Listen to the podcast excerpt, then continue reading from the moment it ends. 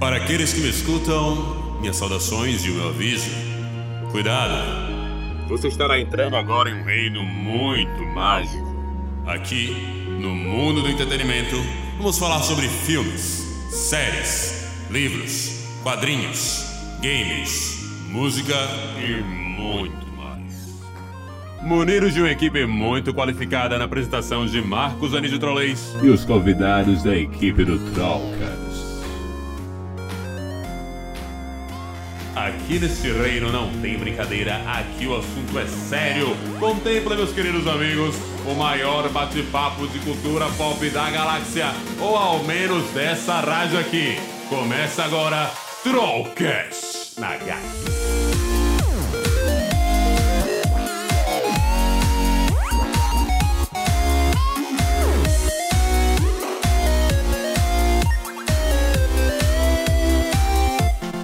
Fala galera, começando mais um podcast aqui no Trocast, mais um Grandes Debates Nerdicos, esse maravilhoso podcast que você acompanha nas diversas plataformas de podcast, Spotify, Google Podcast, Apple Podcast, iTunes, é, Cashbox, entre outros. E é claro, agora também no YouTube. Estamos gravando os nossos podcasts também e postando no YouTube. Então se você ainda não for inscrito no nosso canal, Trollcast lá no YouTube, procura e se inscreva porque você vai ter muito conteúdo dos podcasts aqui, separados em partes, em temas específicos e os vídeos que a gente posta por lá também, especiais e diferentes. Tem o quadro de Gustavo Levi que é sobre mitologias medievais, entre outras coisas, tá certo? Bom, mais um podcast maravilhoso aqui, mais um podcast sobre um tema específico, sobre uma série, a gente falar sobre Fleabag, como você viu aí no título, e eu estou com uma equipe recheada hoje aqui, equipe recheada para poder falar sobre isso, cinco pessoas comigo, então vai ser maravilhoso, um bom podcast, se prepare para ouvir. Inicialmente, vou começar apresentando o pessoal aqui da equipe, iniciando pelo pessoal que trabalha efetivamente agora no Trollcast. Então, começar com Lécio Moraes. Bom dia, boa tarde, boa noite. Lécio, seja muito bem-vindo. Boa noite, boa tarde, bom dia. Me sinto bem-vindo como sempre. Ah, que voz maravilhosa e gostosa que eu gosto de ouvir, inclusive nas músicas. Ai, é SCP, meu Deus. Bom, vou apresentar outra pessoa que é da equipe do Trocast aqui também, nossa querida Maluzita Araújo. Malu, bom dia, boa tarde, boa noite. Oi, galera. Muito feliz de estar aqui de novo e muito obrigada, Marcos, pelo convite. De nada, de nada, de nada, de nada. Agora vamos à nossa primeira convidada, tá certo? Vou falar com ela que está participando pela primeira vez de um podcast, é isso? Vou, vou perguntar. Isso. Isso mesmo? Então seja bem-vinda, Sofia Malchitsky. Acertei? Exato, acertou. Ai, obrigado, Deus! Uhul! Aí. seja muito bem-vinda, Sofia. Obrigada, obrigada pelo convite. Show de bola, show de bola. Ela que assistiu essa série só algumas vezes só, tá certo? Então vamos falar com um especialista aqui.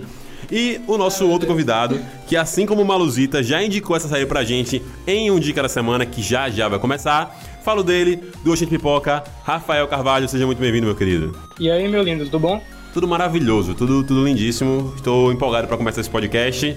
É bom ter você aqui mais uma vez. Sempre bom ter o pessoal do, do Oxente Pipoca participando aqui do nosso podcast. E agora, vamos para o quadro que inicia esse podcast de verdade. A primeira coisa que a gente começa a fazer por aqui. Vamos para a dica da semana. Dica da semana! Dica da semana no ar, no oferecimento de Ótica Cajuzinho, é, que está patrocinando fortemente aí o nosso nosso Dica da Semana, tá certo? Mandem o cheque depois.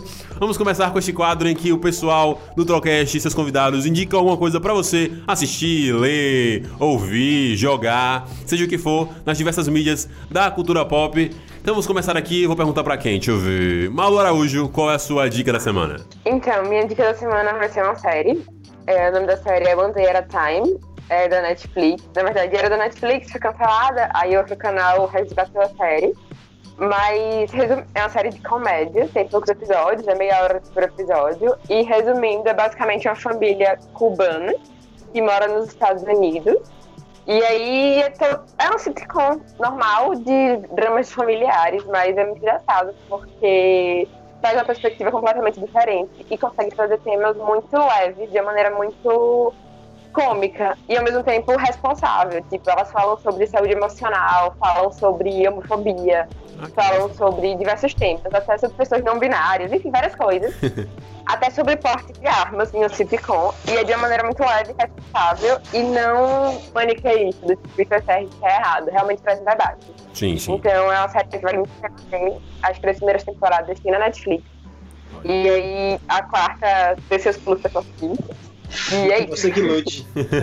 Você que- Exato. Ah, mas tem três na Netflix, dá pra você viciar já na série e depois você procura, bicho. Não tem jeito não. Vai no Exato. downloads ilegais, né? É, Malu, pode reforçar mais uma vez o nome da série pra gente? One day at a time. Ok, One Day at a Time, é a série que Maluzita indica pra você aqui agora no Dica da Semana. Então eu vou passar para o outro membro do Trollcast, Leste Moraes, qual é a sua dica da semana, meu querido? Velho, difícil, sempre é. Mas eu vou de Sérgio com o Wagner Moura, que Boa. lançou semana passada na Netflix. O filme não é ótimo, digamos assim. Mas é um filme sobre uma personalidade incrível brasileira, o Sérgio de Mello, um diplomata brasileiro que teve uma atuação muito importante em países como o Timor-Leste. Então, uma figura brasileira que é reconhecidíssima ao redor do mundo, sabe? O filme tem alguns problemas de ritmo, mas a história do Sérgio de Mello é uma história muito inspiradora e muito incrível de, de ser assistida, sabe? Então acho que vale muito a pena assistir. Só pela história dele já vale a pena assistir. Você gostou da atuação do Wagner Motors? O Wagner Moura parece que. Não sei, cara. Ele, ele tá bem, mas esperava mais. Mas tá no regular dele, né? Tipo, tá no quase no automático. Tá, tá, tá tipo. Quando ele fica com raiva falando em inglês, fica parecendo que ele é um baiano inglês, sabe? Porque ele mesmo falou isso numa entrevista, sabe? Que ele, quando ele tá atuando em outro idioma, quando ele fica puto com alguma coisa mesmo, ele não consegue controlar, tipo, essa emoção Sim. de raiva ou de ódio. E ele acaba soltando um pouco do baianês que ele tem, sabe? Então pra ele é um pouco complicado, mas ele tá bem, velho. É, Pô, mas se ele, ele- fala se- francês, se ele espanhol, trabalhar- português no filme. Incrível, sabe? Se ele trabalhar isso bem, velho, vira até um charmezinho, tá ligado? Da atuação do cara. Tipo, é, é só saber usar. Certo? Excelente dica de Leste Moraes. Sérgio tá aí pra você que ainda não assistiu. Vá conferir. Sofia, qual a sua dica da semana pra galera que está ouvindo e vendo este podcast? Então, eu acho que eu vou indicar BoJack Horseman, que é uma série da Netflix, e também é, uma característica parecida com Fleabag foi que eu assisti milhões de vezes também. E não sei, velho, é uma série incrível porque ela, é- ela é esquisita, é uma animação, mas ela é esquisita visualmente, mas ela é muito, muito boa. E, cara, é muito boa. Tipo, ele explora muito Hollywood, é, o cenário meio tóxico de Hollywood e como as pessoas estão meio mortas por dentro e ao mesmo tempo tentando viver sua vida e, e só ficar feliz, sabe? Isso é, eu acho que fal- falta muito isso de nas séries de as pessoas são tão meio complicadas ali e tem que resolver seus B.O. assim. Um pouquinho de realidade, assim, na veia, né? Pra gente poder Isso, se ligar. Tá certo, BoJack The Horseman é uma série que, animada que eu venho enrolando muito pra assistir. Muita gente me indicou, principalmente na época que eu... Ah, não, Marcos. Marcos, você só Ai, me assista, decepciona. velho. É, é sério, juro pra você, é muito juro pra você. Na época eu tinha começado a assistir Rick and Morty, Felipe mesmo, Felipe Maciel, que costumava participar aqui do Távola Nerd, que ele falou, velho, assista BoJack, que é muito bom, sei lá o quê, pra você, se você gostou de Rick and Morty, você vai gostar também, e tal. Sim, eu vi, sim. Eu vi gente que, tipo, falou isso, falou que também, não, é bem diferente ao mesmo tempo, não sei, mas vou tentar assistir, vou tentar É parar diferente. pra assistir. Fale, Rafa. É um diferente, mas é, é um, é um diferente, mas é tipo, as temáticas parecem, mas não parecem ao mesmo tempo. Mas quem gosta, É porque eu acho que a de das Bojack, temáticas, Bojack. É, Como? Isso. As, te- as abordagens da temática são diferentes. Bojack tem como. Por mais que seja viajada, é mais pé no chão do que Rick and Morty. Rick and Morty, tipo, É. foda-se, tá ligado? O universo. Eles não caguei. ligam, é. Sim, sim, entendi. O entendi. Bojack tem esse peso dramático maior, sabe? Então tá aí a dica da Sofia, BoJack The Horseman, tem na Netflix também, velho. Tudo aqui que indicou tem na Netflix, não tem desculpa Tem. pra não assistir não, tá ligado? Então, vamos com calma Você aí. tem que assistir também. Eu, é exatamente, Marcos. Eu não tenho desculpa pra assistir também, não. É verdade, é verdade. Iria assistir, iria assistir, combinado, iria assistir. E se assistir, realmente faço até no, no nosso dica da semana que a gente tem no Instagram lá, que a gente comenta sempre alguma coisa também. Rafa, qual é a sua dica da semana pra gente? Então, eu tava em dúvida. Eu tô em dúvida, eu tava em dúvida em três nomes, desde que você me falou, que eu, você me chamou pra participar desse aqui, eu tava em dúvida. Então, eu vou indicar as três séries que eu vou. Eu vou comentar duas e vou falar mais sobre uma. Então, mas as três, nenhuma você vai achar na Netflix. Já vou adiantando. Ok, Logo. tudo bem. É, é assim. A que eu vou indicar mesmo é uma série da HBO chamada The Newsroom. É uma série de 2010, se eu não me engano, 2010 a 2012. Ela é sobre uma. Ela é sobre um jornal. Eu quero falar só assim, porque pode ficar meio ambíguo. É sobre o jornal e sobre a vivência dessa galera nesse jornal. Nisso vai ter as relações interpessoais, papapá, papapá. Então, digamos que parece muito o que a gente está vivendo atualmente. Certo. O medo de como você fala, o que você tem que falar, como a, o governo vai. Como o governo vai reagir àquilo, sabe? Sim. Então, e tem uma sacada, tem uma sacada que se você não me dissesse que aquela série de 2010 eu falava que foi esse ano. Porque é igual. Eu acho que foi aí que a série me, me ganhou, assim, sabe? E entrou no meu top 6, 7 de melhores séries fácil. Ela é perfeita. Olha, entrar no. É, Bicho, lá vem que tem coronavírus na série, tá ligado? Os caras previnham, tá ligado? Tipo, espero que não. Mas Mas, é comédia, é. É o quê? É comédia, é drama, tipo, Então, qual é o estilo da Ele, ele é um drama, só que é aquele drama que não é pesado, sabe? Ele é um, é um drama Ah. que você consegue passar por ele. Ele é bem mastigado, sabe? Ele é muito bem feito. Então o roteiro dessa série é impecável. Sério, é perfeito. tá e aí. as outras duas que eu ia. Pode falar, pode falar. Posso falar? Pode falar. As outras duas que eu vou falar rápido aqui, só porque eu tenho que falar, porque senão eu vou esquecer e nos próximos eu não vou falar. É Run, da Phoebe Waller-Bridge, tá no segundo episódio da temporada só. Vai ser uma minissérie de comédia da HBO. Segundo é, comédia, perfeito com Phoebe Waller-Bridge. Você tem que assistir, não tem muito nem o que falar. E a outra que eu vou falar é a série que tá aqui, que eu nunca indiquei, eu quero indicar agora, que é a minha série favorita do coração, que é Sons of Anarchy. Se você não assistiu, você tem que assistir Sons of Anarchy, porque ela é impecável. Só isso. Cara, eu nunca assisti, velho, essa série. Incrível Não sabe o que tá perdendo. Tá Não vendo, Lécio? Porque eu nunca assisti, mas nunca Você nunca assistiu Sono Nova Carne e fica, me, e fica me criticando aí por não ver série, tá vendo como é difícil? Não é tão fácil assim você ver todas as séries legais que existem no mundo, entendeu? Desculpa, cara. Eu, eu desculpo você, porque você é lindo e você canta muito bem. Inclusive, rapidinho, antes de finalizar aqui, é, Rafa, repita, por gentileza, as três dicas pra gente dar uma reforçada pra galera é, entender certinho. Pronto. A que eu falei mais foi The Newsroom, da HBO. Você vai Certo. encontrar na HBO Go. Sons of Anarchy, você não vai encontrar em lugar nenhum. Ela saiu da Netflix. Então, lute aí também pra encontrar onde você achar. E Run é da HBO, você encontra na HBO Go também. E como tá, acabou, tá saindo o terceiro episódio, vai ser só em domingo agora. Então você vai ver ela facinho.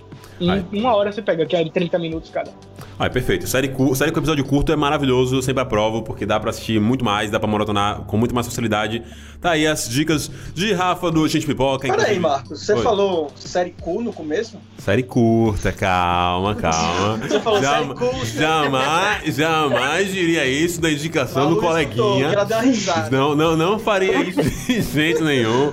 A edição estará aí para provar que eu não falei isso, tá certo? O senhor me respeite, entendeu? Que eu respeito o senhor, o senhor Rafael aí, tá certo? Jamais falei isso, né, pessoal? Ok, vamos pra. a minha dica da semana, pessoal, vai ser de, de música. Primeiro eu quero reforçar, entendeu? E deixar alguém envergonhado. Pra você que ainda não ouviu as músicas do EP do meu querido amigo Lécio Moraes, ouça aí o EP Brilho, tá certo? Maravilhoso. O cara é um artista completo, o cara é apresentador, entendeu? O cara entende de cinema, o cara é músico. Então vai ouvir o EP dele, tá certo? Que é muito legal.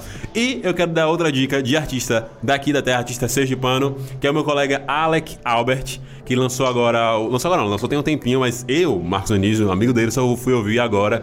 Então vim agora aqui reforçar pra você ouvir É o álbum dele. Grande amigo, justíssimo. Mas ouça o álbum dele que tá muito legal. É Salsa Trap. É, ele faz esse som meio trap, meio rap. E é muito bom, velho. Muito bom. A, a variedade musical que ele coloca em cada. Em cada é, musiquinha ali, no cada single dele. É muito bacana. Traz realmente ritmos diferentes, é realmente uma salsa toda misturada ali e tal. E tem uma mensagem bem bacana, tá ligado? Então, se você curte esse estilo musical, aproveite pra conhecer, porque realmente tem muita qualidade na música do cara. Então, vá conferir, beleza? Sonzeira. Sonzeira, é isso que eu queria o comentário do músico agora pra poder finalizar. Então ouçam esses dois EPs, tá certo? Brilho e Salsa Trap. Tranquilo? Com isso, a gente finaliza aqui o nosso Dica da Semana e parte para o quadro principal aqui desse podcast, parte para o Grandes Debates Nerdicos. Começa agora o Grandes Debates do Mundo Nérdico.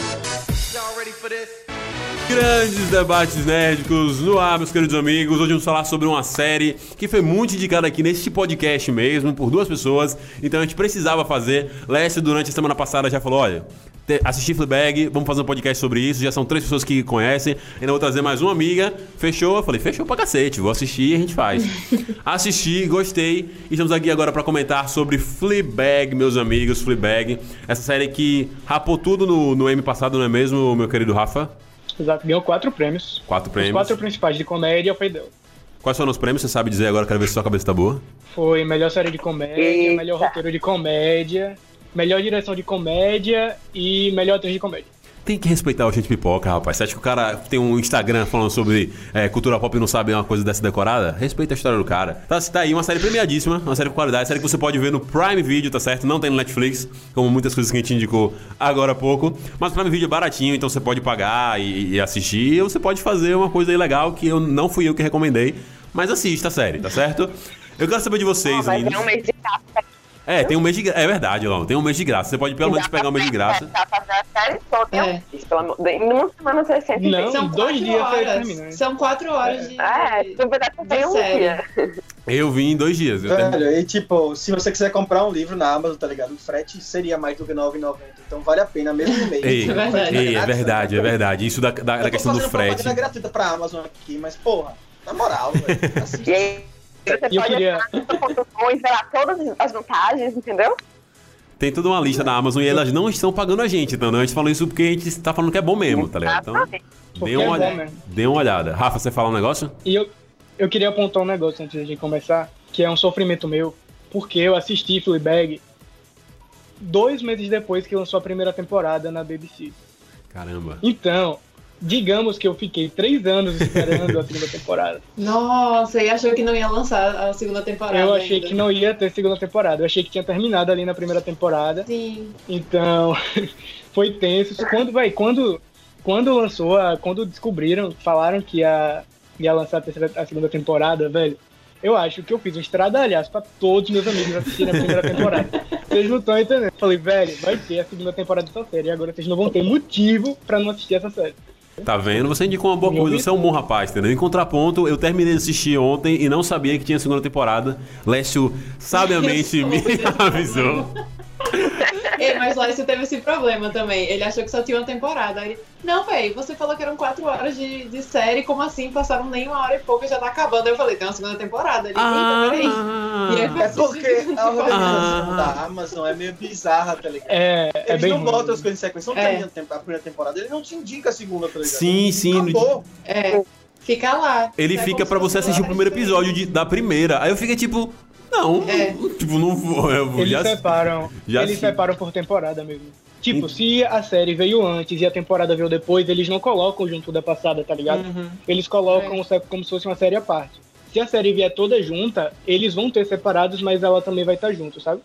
Uhum. É, não dá pra entender muito não, mas é isso. É mal feito, velho. É, A é, é mal feito. né? Tem- fez propaganda, mas a gente já tinha criticado a Amazon por, mesmo, por esse mesmo motivo, Sim. algum- alguns podcasts atrás. Essa questão, velho, de automação, de assistir as coisas na Amazon é muito pior que na Netflix. É Sim, na, na verdade, vários sistemas de streaming atuais ainda é um pouco pior, tá ligado? Que a Netflix. A Netflix ainda ganha muito nisso. Não, é, é porque a Netflix foi Pela a pioneira, né? É, a, a Netflix teve tempo pra se desenvolver, essas ainda estão tendo que correr atrás do, dessa parte interativa e também dos conteúdos, então. Não tem como a gente... Com o tempo, eu acho que um que vai vir bem vai ser HBO Max, eu acho que eles vão vir bem redondinho. já. Provavelmente vai vir muito bem, velho. Mas é uma pena que, tipo, não tem previsão de nada pra chegar aqui no Brasil, né, velho? Tipo, isso tá me angustiando um pouquinho, porque tá com um Segundo pacote semestre foda. chega aí. Você acha que chega? Segundo semestre, acho que chega. A Netflix vai chegar, se, se eu não me engano, em setembro. Tinham sido, ia ser em outubro, aí anteciparam pra setembro, era novembro, foi pra outubro.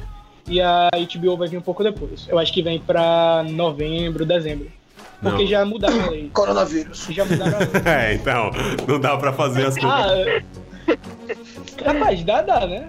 Porque não é Dá, dá. necessariamente um. Não é necessariamente uma coisa presencial, mas talvez atrase algumas coisas.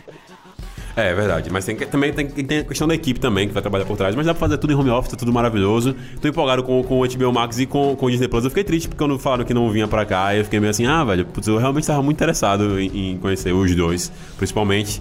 Mas, fugindo desse assunto de sistema de streams, voltando para as séries, é, eu também realmente não sabia que tinha a, a segunda temporada que nem Lécio, e ele me criticou disso aí, então achei uma palhaçada. A hipocrisia de Lécio Moraes é impressionante, tá certo? Muito obrigado, Realmente, Sofia, é. por desmascarar esse safado. Aqui. Muito obrigado. Continue fazendo isso todo podcast que eu vou amar, amar, amar. Ó, é o seguinte, eu queria saber de vocês o que vocês acharam de Fleabag, qual foi a primeira impressão de vocês assistindo, e eu queria focar nisso. A primeira impressão de vocês quando conheceram a série, o que vocês sentiram, o que vocês acharam dos personagens, da história, como foi isso pra cada um de vocês, meus queridos. Então, como eu falei, eu tinha visto essa série um pouquinho antes que todo mundo. Então eu não tinha ninguém pra comentar. Os únicos. Eu lembro, velho, que a única. A primeira pessoa que comentou sobre Fleabag no YouTube foi uma menina que nem faz mais vídeo hoje. Ela parou. Eu nem lembro o nome dela mais, ela parou um tempinho. E ela foi a única pessoa do YouTube brasileiro de, desse, dessa área que falou sobre Fleabag. Então, foi o único contato, assim, com um formador de opinião sobre essa série. Então, depois que eu terminei, eu tava meio confuso. Porque é um humor, só que não é um humor que a gente tá acostumado. Sim. O humor britânico, ele já é um pouco apimentado. Então, ele pega essa parada bem irônica, assim, de fundo. E te bate, tipo, te bate, só que ao mesmo tempo você não percebe que é uma piada, sabe? Uhum. Você tem que pegar nos pequenos Sim. detalhes que aquilo é uma, uma, uma parte cômica. Então, no início eu tava meio estranhando, só que como eu já tinha The Office, já tava formado em The Office, então, The Office é britânico no caso, eu já tinha um pouco dessa ideia. Aí, eu não conhecia a Phoebe Bridge, eu foi o primeiro contato que eu tive com ela. Eu não tinha saído do Crash ainda, se eu não me engano, então não tive não tinha visto nada. E eu comecei achando que seria uma série sobre uma menina que iria descobrir o amor durante isso, sabe? Foi quando eu li o- a sinopse, que a Sim. sinopse também já não é muito boa da série, Como quando você vai pegar, pelo menos não era. É, exato. Então eu fui sem saber de nada. E no primeiro episódio já me dá um choque, porque você você vê algumas coisas abordadas que não são necessariamente é, nenhuma série aborda daquele jeito. Que nem a gente estava comentando antes, é a parte da do, do de como a mulher é vista pela sociedade, como ela quer quebrar esses paradigmas. Então é uma coisa que a gente não vê geralmente em séries abordadas daquela forma. Então no início foi meio que um choque, porque eu nunca tinha visto nada como aquilo. Só que com o tempo passando, a gente vai ficando apaixonado por aquela história, por aquela personagem, querendo entender o que aconteceu com a mãe dela, a relação dela com o pai, com a. com- Não é spoiler, eu acho. Cuidado. Não, vai. com a. Não, vai Com a- spoiler. Vou dar spoiler, não pode? Não tem como não, não. você não spoiler. pode dar spoiler, acabou aqui. Se você está aqui, saiba que você vai ter spoiler. Verdade. Olha, vai. que a, a, rela- a relação dela com o luto, pela amiga, pela mãe, pela relação dela com a madrasta, então são coisas que eles meio que tum- juntam todas essas temáticas em uma bola só, Sim. e essa bola é a Fleabag, sabe? Então Sim. ela meio que a ponto de surtar, só que tentando o, o refúgio dela é a quebra da quarta parede é o refúgio dela, ela conversando com a gente, ela conversando com a irmã dela, querendo que a irmã dela entenda ela, só que a irmã dela não entende ela. Sim. Então, é uma série sem igual. Eu acho que é uma das melhores séries que eu já assisti fácil. Acho que esses aspectos da, da, por exemplo, que você falou inicialmente da comédia, ele realmente, me, tipo, eu demorei pra pegar, mas quando você pega é muito bom, velho. Tipo, é muito gostoso de, de assistir, porque é bem diferente do estilo de humor que a gente tá acostumado a ver na maioria das sitcoms, que a gente acaba consumindo, mesmo o humor britânico é bem diferente. Eu tive contato com poucas séries britânicas, e ainda assim, o de Fleabag é bem diferente mesmo. Tem algumas, algumas piadas que, tipo, realmente, ele bate, bate e você fica, tipo, não entendi e tal. Mas quando você conhece os personagens e entende mais a pegada da série, velho, você pega isso e, fica muito, muito engraçado. Inicialmente eu falei, tipo, tá, beleza, não tô rindo tanto assim não quanto mais na Vega rir, mas de boa, tá massa do mesmo jeito, entendeu? Sofia, pra você, como é que foi esse primeiro contato essa experiência inicial com Fleabag? Então, é, minha amiga me indicou essa série e eu dei uma enrolada básica assim pra assistir, porque, né, vida universitária é um caos. E aí, quando ela me indicou, tipo, eu comecei a assistir, acho que era 8 horas da noite de um dia, assim, fim de semana. E aí deu aquela primeira cena e tipo, eu olhei pra aquilo, eu tipo ri muito. Só que eu olhei aquilo, eu falei, por que que Bruna me indicou isso? e aí porque eu não sabia tipo o estilo que era a série, sabe? Eu achava muito, eu achei que era muito caótico e eu gostei muito da série. De verdade, tipo, eu amei assim, primeiros cinco segundos assim de série. E toda aquela a cena é, dela tomando café e falando aquilo, aquilo pra mim foi já. Eu falei, velho, essa, essa série vai ser uma das melhores da minha vida. Hoje, conquistou você basicamente no primeiro episódio. Nossa, sério, tudo. E aí eu, eu, eu, lembro que, tipo, eu assisti a série inteira, eu falei, não, vou assistir a primeira temporada. E aí eu assisti a primeira temporada inteira. E aí eu falei, vou assistir só o primeiro episódio da segunda. E aí eu é assisti a melhor. série inteira. E aí eu fiquei, era tipo duas da manhã, eu tava chorando. Eu falei, meu Deus do céu, eu preciso assistir, assistir essa série de novo. E aí não parei até hoje, né? Sério, certeza é a minha série favorita. Muito, muito boa. Não parou até hoje porque você assistiu mais de duas vezes, no caso, né? Nossa, mas duas vezes eu já perdi as contas quantas vezes eu assisti. De verdade. É em looping. Lécio Moraes, pra você, como é que foi? Pô, tem- tinha muito tempo que eu não, não assistia uma coisa tão diferente, sabe? Pra mim, ainda mais como você me conhece, né? Que eu sou um cara chato. e Levemente. Achando, Levemente. é, velho. Sempre achando Só um chato, porque, porra, tudo igual, sabe? Ninguém tem paciência em certas coisas, sabe? Fica vendo só série da Netflix, tá nisso. É foda. Uh, Foda, né? doutor, doutor Prime, Prime Video ataca novamente. Enfim, velho, tinha, tinha muito tempo que eu não tinha assistido uma coisa tão diferente. E já de começo, assim, também foi muito impactante pra mim. Porque ela é uma série de comédia, só que ela é uma série muito crua. E ela é uma série muito visceral.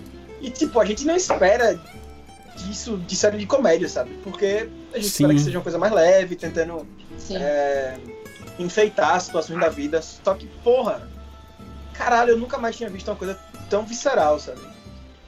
Porque. Crua, né? Uma pessoa chegou, uma pessoa chegou pra mim ano passado e falou: caralho, 1917, super visceral e tal. Eu. É, de fato. Realmente mostra muita coisa e tal. Mas, porra, isso, Fleabag é visceral. Fleabag chega no ponto da visceralidade das emoções humanas, sabe? Porque o 1917 ele é visceral nas suas cenas, etc. Ele mostra muita coisa. Fleabag é visceral na alma, velho. É uma coisa surreal, velho. Não dá pra entender, sabe? É a profundidade Bem isso aí. Bem isso que ele aí. conseguiu, que, que, que ela conseguiu chegar na, nos personagens, sabe? Muito louco mesmo. Essa questão que a gente tava falando é da. Qual o nome?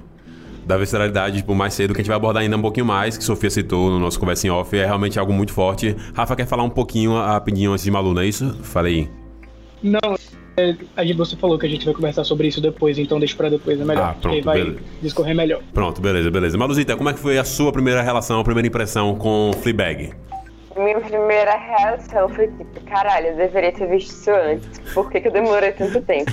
Porque Nossa. uma galera me indicou. Uma galera me indicou e eu ficava tipo, não, velho, tá todo mundo falando dessa série, não deve ser boa não, tá ligado? Muito modinha, todo mundo gosta e tal, não vou assistir não, que sou diferentona. Aí eu fiquei, não vou ver isso. Tipo, todo mundo falando, no Twitter todo mundo falando. Aí eu falei, não, não vou assistir. Aí eu tava numa viagem, sem ter o que fazer.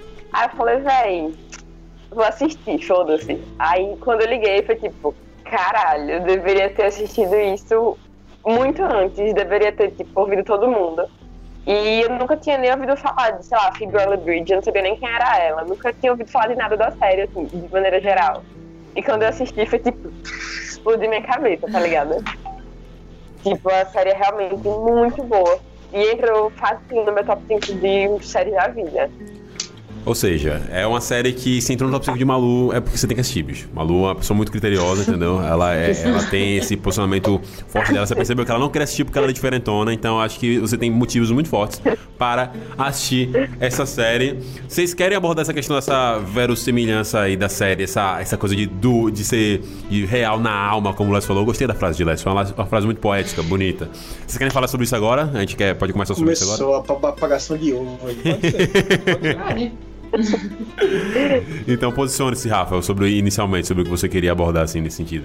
Isso em relação a essa comparação que ele fez com 1917, eu gostei disso, porque realmente, se você for comparar, assim, tipo, tirar o, o enredo dos dois, os dois são produtos viscerais, sabe? Só que é uma forma diferente de abordagem. Então você tem exemplo. O Visceral de 1917 é aquela ambientação da guerra, o sofrimento daquela pessoa durante a guerra. É tipo o, o medo de morrer, sabe? É tipo um, algo que também é muito humano, só que a gente não tá. A gente não vivenciou isso, sabe? Sim. A gente não sente isso. Fleabag é algo que, tipo, é uma. É, foi o que eu tava lendo, eu tava vendo o vídeo de Carol Moreira um, antes desse vídeo, que eu lembro que eu gostei muito na época e antes de, de vir pra cá eu assisti de novo, porque pra dar uma refrescada boa. E ela falou isso, que tipo, é uma série que toda mulher vai se identificar. E eu, e eu realmente acho que, pelo que vocês estão falando, é algo Sim. realmente isso. Então, é uhum. é algo que pega aqui realmente na alma, sabe? A gente, como homem, a gente não vai entender isso que eles estão passando, elas passam e tal. Só que a gente, pelo que ela diz, pelo que ela fala, ela parece isso muito bem, sabe? Então, é algo que, tipo, são produtos diferentes, de ambientações diferentes, só que os dois são viscerais das suas formas, sabe? É um, o roteiro é muito foda. E você se identifica muito sem nem saber o nome dela, por exemplo, tá ligado? Sim, a gente chama ela de Fleabag casual, casualmente, mas no fundo, no fundo, a gente não sabe nem o nome da personagem. E é uma personagem que eu, mulher, me identifiquei, assim, loucamente. E é muito bizarro como ela consegue fazer isso através do roteiro muito foda, sabe? Tipo, através de diálogos, e através de cenas, e através disso tudo. E, tipo, através do não dito também, sabe? Tipo, muita coisa não é dita, mas você consegue perceber pela sutileza que ela fala as coisas durante a série. Isso é, é genial. Genial demais, velho. A série, a série não tem muito arrudeio, né, velho? Tipo, eu acho que o que deixa ela cada vez mais próxima da realidade Sim. é a, ela ser muito espontânea, sabe? Tipo, tudo é muito espontâneo na série. Você, tipo, Sim olha para aquilo e fica, caralho, velho, isso aí acontece mesmo, sabe? Só que eu nunca vi ninguém contando uma história assim. Tanto que quando teve o lançamento da primeira temporada de Fleabag lá no, na Inglaterra, teve um backlash até que razoável pela indústria britânica, porque nunca tinha sido abordado daquela forma. Nada que foi mostrado ali, sabe? Então foi algo que chocou muito na época, chocou quando lançou a segunda temporada, porque aquela cena Quer dizer, a cena não. O, a primeira, o primeiro episódio da segunda temporada de Fleabag, eu acho que, junto com o último episódio da segunda temporada de Succession, é tipo os melhores episódios do ano, sabe? Fácil, porque conseguem mostrar algo muito fácil, só em diálogo, sabe? Ele não precisa jogar na sua cara nada que está sendo mostrado ali. Ele só, tipo, num olhar entre um personagem e outro, sabe? Eles já conseguem perceber. Isso é tudo um mérito do roteiro de Phoebe Waller-Bridge, porque ela é perfeita. Sim, é bem isso. Perdoe a ignorância. Backlash é tipo algo algo ruim que você que é uma indústria, por exemplo, quando teve é, última, a última temporada de Game of Thrones, Backlash foi algo que ele sofreu, sabe? Que a temporada sofreu. Ah, Backlash. Tipo, algo por trás. Entendi, entendi. Olha só, cultura, cultura sobre a produção cinematográfica e, e audiovisual com nosso querido Rafa do Gente Pipoca. Sofia, como é que você. É, o que, que você vê só de pra, tudo Só isso? pra dizer uma coisa aqui, eu caí, vocês não perceberam A gente percebeu que você caiu, eu vi. Sim. a gente só... só que a gente não ia falar nada, né? Porque a gente tá gravando aí ficou meio solto. Você tocou assim? Desculpa, só pra falar, sei lá. a gente te nota, Leste, a gente gosta de você, entendeu? Até porque é impossível não notar toda essa beleza maravilhosa que você ostenta. Lindo. Ah, rapaz. Diga isso. Então, sobre essa coisa da, da identificação, eu acho que como, como mulher, é, é, tipo, eu acho que a série fica muito mais engraçada. Porque são situações que às vezes acontecem todos os dias e fica de um jeito muito escrachado, mas muito íntimo da mesma forma. E eu, tipo, me identifiquei muito com a personagem principal de uma forma boa e ruim às vezes. E que era essa coisa de olhar pra câmera, às vezes, e, tipo, fazer. Sabe quando você tá conversando com uma pessoa e aí você não tá, sei lá, concordando com a pessoa, você olha pro amigo seu do lado e aí você faz uma cara de tipo, nossa, que merda essa pessoa tá falando. E eu faço muito isso tipo, com os meus amigos, tipo, de um jeito muito sutil. E eu percebi que ela fez isso com a gente. E era uma coisa muito intimista, assim, ela olhar pra gente e fazer isso, sabe? E eu achei muito interessante essa coisa e todas as situações de, de machismo e, e como é retratada a sexualidade feminina dentro da série. Porque, querendo ou não, ela tem um problema de relacionamentos e etc. E ela tenta é, conseguir essa, esse contato humano por meio da sexualidade mas ao mesmo tempo é uma coisa que não é abordada muito no cinema porque é uma, querendo ou não, é um tabu ainda, sexualidade feminina é um, é um tema meio complicado de você tratar, porque nem todo mundo aceita. Uhum. Então, eu acho que isso foi muito bom e inovou bastante, porque não tinha essa, essa identificação. Porque essa parada da sexualidade, principalmente na primeira cena, me lembrou muito aquele filme, não sei se vocês já viram, que é Harry Sally. É uma comédia romântica.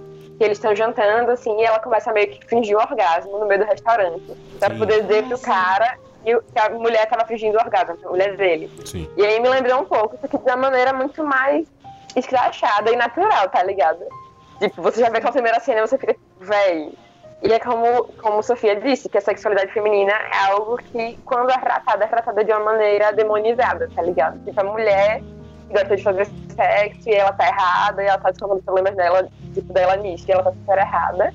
E na série é tratada de uma maneira natural, de acontece. Tipo, tem os lados bons, tem os lados ruins, isso mostra fraquezas, mas ao mesmo tempo tá tudo bem. Enfim, eu achei isso.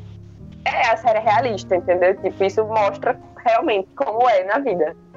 É, vocês acham que essa questão, por exemplo, da, da sexualidade feminina, como é tratada na cultura pop, assim, em cinema, séries, coisas, eu queria até saber porque, por exemplo, Rafa inicialmente citou como a reação inicial lá no, no- na Inglaterra foi, foi de estranheza da, da, da série. Eu queria perguntar pra vocês se vocês acham que isso é, é uma coisa que, por exemplo, parte do, da maioria das coisas que a gente acaba consumindo de cultura pop, que vem da, do, tipo, do, da produção hollywoodiana, assim, produção dos Estados Unidos, ou você acha que no contexto geral, mundial mesmo, isso é visto desse jeito? Geral, pô. É. Geral. Não Eu só acho no que é cinema, geral não e só na série, né? influencia. É, não, eu acho que o, o geral influencia no, nos filmes e na cultura pop, eu acho. Porque querendo ou não, a gente tem uma sociedade bem machista, né? Então, no final das contas, é, como a gente vê, tipo, com- o comparativo de quantas. quantas não sei se já, já viram, provavelmente já viram isso. Que eles fazem um estudo de quantas vezes as mulheres falam no filme e quantas vezes elas estão falando sobre homens. Sim. Então tem esse Uhum. comparativo. E aí é complicado, porque que querendo ou Exato, e aí afirma muito como é que essa cultura ela influencia na... dentro dos filmes e do- da mídia, né? É porque tem até o caso de, de Aves de Rapina esse ano, né? Que o pessoal diz que Era não isso que eu ia deu falar. certo assim, porque é um filme ruim. Mas porra nenhuma, velho. É um dos melhores filmes da DC. Um dos melhores filmes da DC, com certeza. É, Que Então, porra é certeza. essa, tá ligado? Não faz nenhum sentido, Isso que eu ia falar também. Tipo, é, eu lembro, como bom sinal taxou, que quando tava saindo as primeiras críticas de, de Aves de Rapina, teve, um- ah, teve foi assim, tipo, é, eu não lembro exatamente o número exato, acho que eram nove, eram dez críticas que tinham saído. E só uma tinha sido negativa, até aquele momento. E a crítica, eu acho que eu não me engano, deu 20. Foi de 20 de 100, né, obviamente. E tipo, o motivo foi, é, eu não, era um cara falando e disse assim, eu não achei que as mulheres foram bem representadas no filme. Oxi. ah, pronto. Ah, amado. Ah, pronto. É, é, velho. Não, sério. A de Rapina, ela, ela mostra muito essa coisa de sair de relacionamento abusivo e sair de relacionamento tóxico e da relação das mulheres com, sabe, com toda a sociedade, como elas... Nossa, velho, sério. É, Toda, aconte- aconteceu bastante isso com filme de super-herói, né? Geralmente quando é filme, ah, o Capitão Marvel e tudo mais, aí tem um monte de crítica negativa e quando você vai ver é porque a roupa não...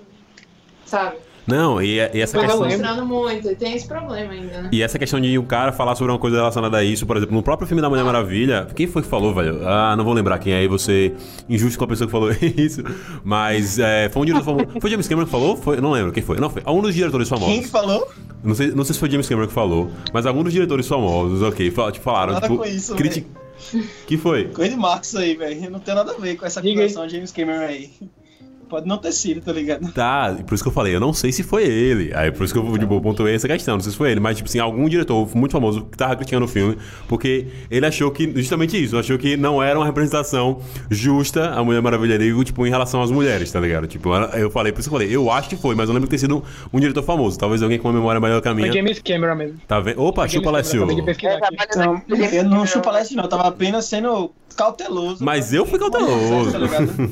Eu tenho um processo de James Cameron, imagina. Famoso, Ele falou, é bom que, tomar. ele falou que o filme, ele falou que o filme foi um retrocesso para as figuras femininas, porque a criação dele, Sarah Connor, no caso, Terminador do Futuro, muito mais feminino e abordava de uma forma melhor do que Mulher Maravilha.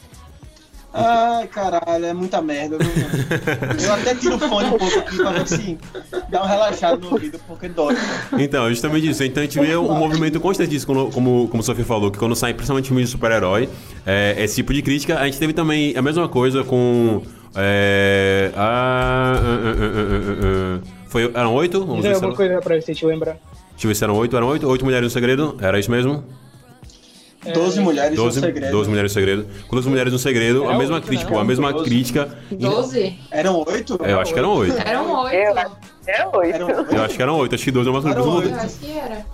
Oito. Sim, não, com a- mes-. A mesma crítica com Oito. Mulheres no Segredo, que, tipo, a galera falando, tipo, criticando, ah, velho, mas esse filme já tá cansativo e tal, todo mundo Ah, já viu sim. um filme desse estilo, tipo, esse gênero já não, não bate mais. Só que, tipo assim, todo ano tem milhões de filmes com homens como protagonistas desses mesmo gênero, tá ligado? Então, tipo, essas críticas. James Vai. Bond tem? É, são Pois meio é. recorrentes. Velozes e Furiosos, tá ligado? Velozes e O que Furiosos. aconteceu? Não é um O que problema. aconteceu? Não é um problema ter um monte. O problema é que. Ah, não vou nem falar. Mas. O que, o que aconteceu com o filme da. Como é o nome? Do- das Caças Fantasmas? Tudo bem que o filme não é maravilhoso.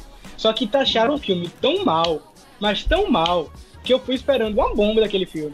E quando você vê o filme, tipo, é um filme que você vai se divertir, sabe? É outra proposta. Só que como, muito provavelmente, a indústria machista não queria que aqueles personagens masculinos fossem representados de uma forma diferente, levou, que nem quem tá falando, um backlash por causa disso, sabe? A reação que aconteceu dele pra esse filme foi, tipo, muito exagerada. E que se fosse no lugar das mulheres os homens, não teria acontecido, sabe? Então, Pois é, porque o primeiro Caça Fantasma também, assim, né? Convenhamos. Hum? É um filme com puta cultuado. É o um crítico hater. Clássico, etc. Caça- Caça Fantasma? Não é demais o filme, tá ligado? É um filme, É. ok. É, eu, eu Tem uma porra de um, um demônio formato de, sei lá, aquele Pirelli, né? É, aquele, é Pirelli que tem aquele bicho todo. Tem umas rodas assim. Esquisito o filme, velho. Não leva a lugar nenhum. Mas porque é homem na década de 70, 80 e é massa. Ai, te fuder. Por causa de Stranger Things. Stranger Things. Legal. O comentário ácido e profundo de Leste Moraes sobre a indústria cinematográfica americana nos anos 70 foi muito bem pontuado, tá certo? Mas essa opinião apenas dele, eu gosto de Caça Fantasmas, eu acho legal. É, enfim, enfim, me perdi aqui um pouquinho. Parei, parei, parei, parei, deixa eu reco- re- recapitular. Pronto, beleza, tá ok, tranquilo. É, então, nesse sentido, até eu queria voltar um pouco agora também sobre o que é, Sofia comentou em relação. Sofia, Sofia falou, em relação à quarta parede, em relação à quebra da quarta parede, que a personagem utiliza demais durante toda a série. Sim. E como é, a gente isso eu vou mais uma vez citar para não dizer que sou eu que estou falando, como nós conversamos em off, então em relação disso ser um mecanismo de defesa, então posicione esse argumento agora, por favor. Então, é. Assim, vamos fazendo um. Assim, a série inteira, né? Spoiler. É, eu acho que na, na primeira, na, na primeira temporada ela lidava. A gente era. Assim, a gente, que eu digo a câmera, né? Era muito mais. A gente parecia meio que um amigo próximo, não, não tão próximo dela ainda. E que a gente não tinha uma relação com as pessoas que estavam na série. Então, meio que ela tava ali apresentando a gente pra Sim. história e apresentando tanto os familiares dela quanto os amigos e a Bu e tudo mais. E a gente não sabia o que estava por trás daquilo. A gente sabia que tinha alguma coisa de errado com aquela pessoa, mas ela tava muito, ah, como eu sou divertida. E aí mostrava um pouco, muito pouco dessa relação e dos problemas dela. E aí, quando chega no final da, da temporada a gente descobre exatamente o que aconteceu, ela olha pra gente com horror, com uma cara de quem, nossa, agora essa pessoa nunca mais vai olhar pra mim da mesma forma. Sim. E na segunda temporada a gente já entra na, na série entendendo que ela tá tentando se curar daquilo que aconteceu na primeira temporada e antes disso. E to- toda a questão do luto, como o Rafa falou. E aí, na segunda temporada, no final, ela se distancia da gente e a gente tenta seguir ela e no final das contas ela fala que não precisa mais daquilo. Então ela não meio que não resolveu todos os problemas da vida dela, mas ao mesmo tempo ela não precisa mais da gente, como aquele Uhum. E a raposa, por outro lado, ela mostra várias vezes que foi o padre duvidando da própria fé e também tentando lidar com aquilo. E no final da temporada eu gostei muito desse contraponto de que a gente vai atrás da, da, da Fleabag e ela recusa, mas a raposa vai atrás dele e, porque ele realmente ainda precisa daquilo. E também tem isso de o padre ser a única pessoa que vê a, a gente, que ele percebe quando a gente. quando a Phoebe tá olhando pra câmera.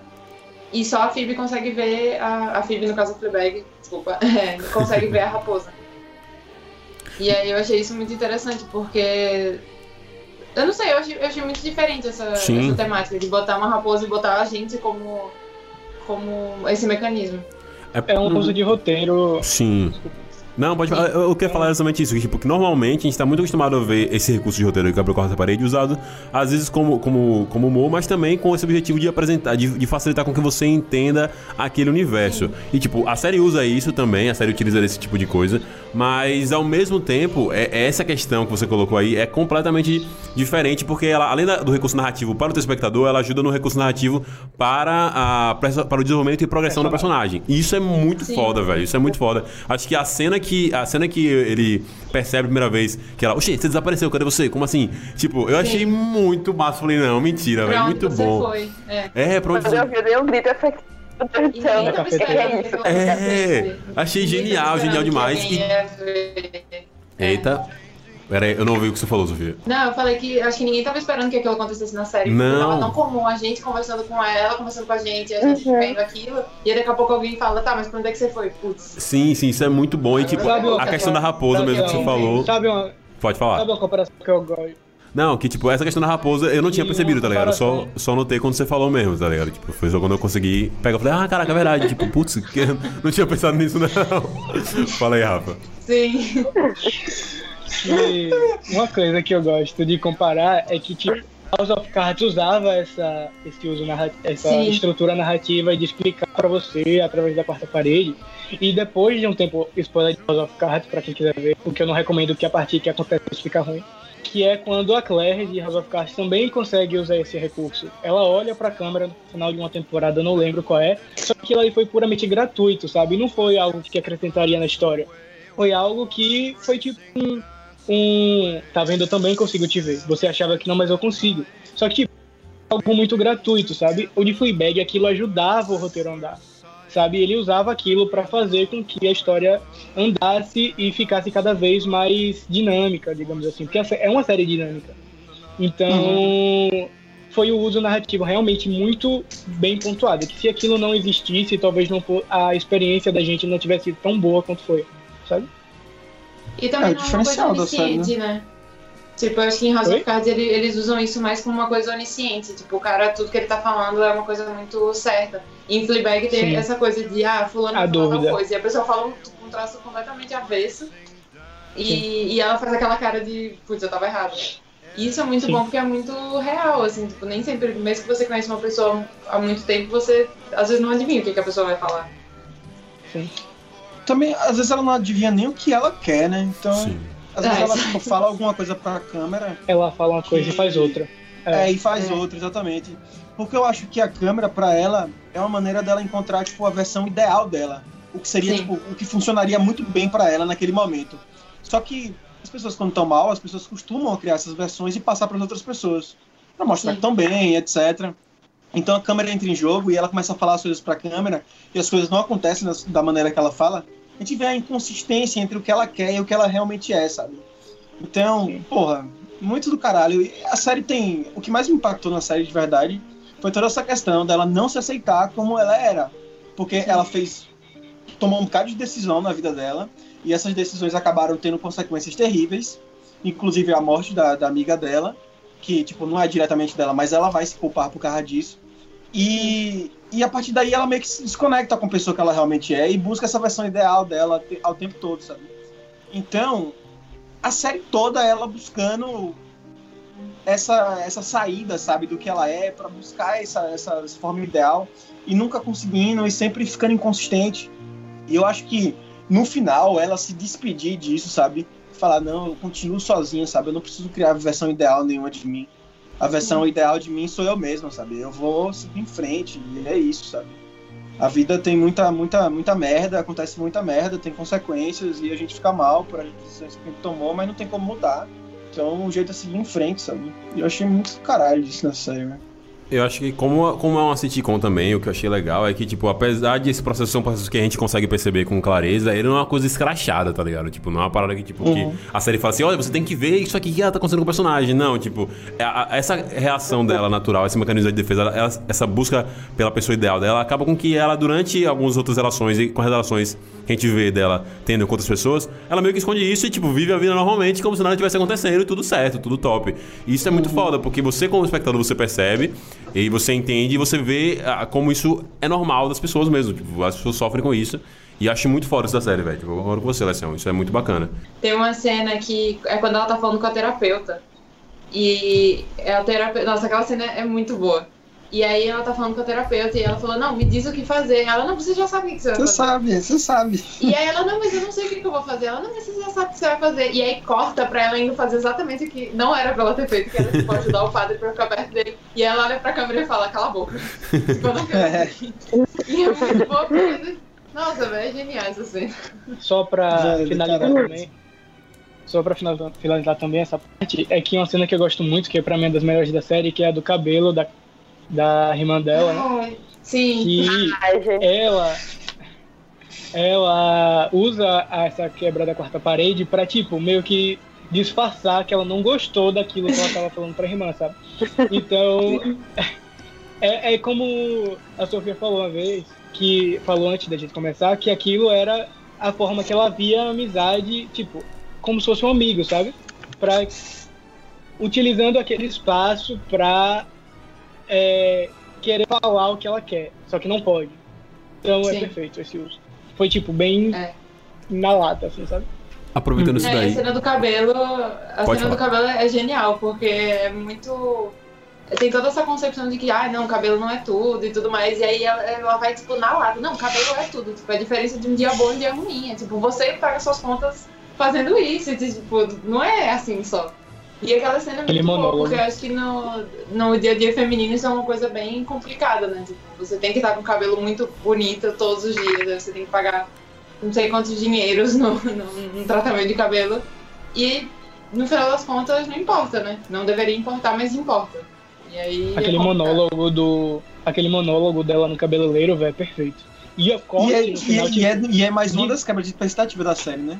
Porque, é, tipo, a gente vai pensando que, porra, o cabeleireiro, homem, escroto, não sei o quê, fez o cabelo errado.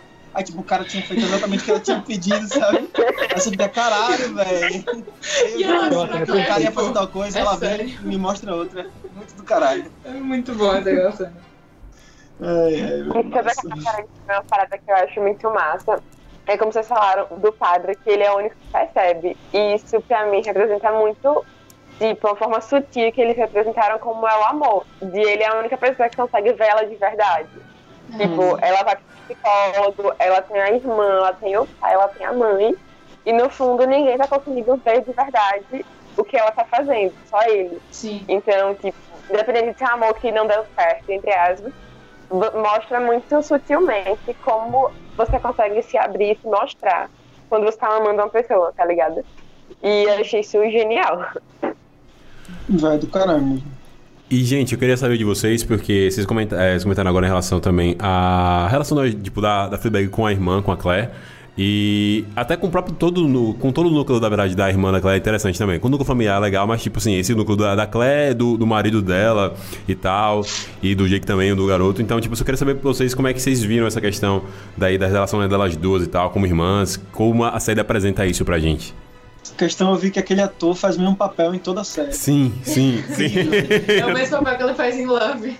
É mesmo em Love, mesmo em Stranger Things, tá ligado? É tudo É. igual, velho. Que isso? Então, mas eu acho que a relação da, da irmã é uma coisa muito complexa e ao mesmo tempo ele abrange bastante a relação com a família que ela tem, né? E como a gente tem a relação com a família, porque às vezes a gente gosta muito daquela pessoa que, que é da nossa família, mas a gente talvez tenha um distanciamento por conta de problemas da vida, etc.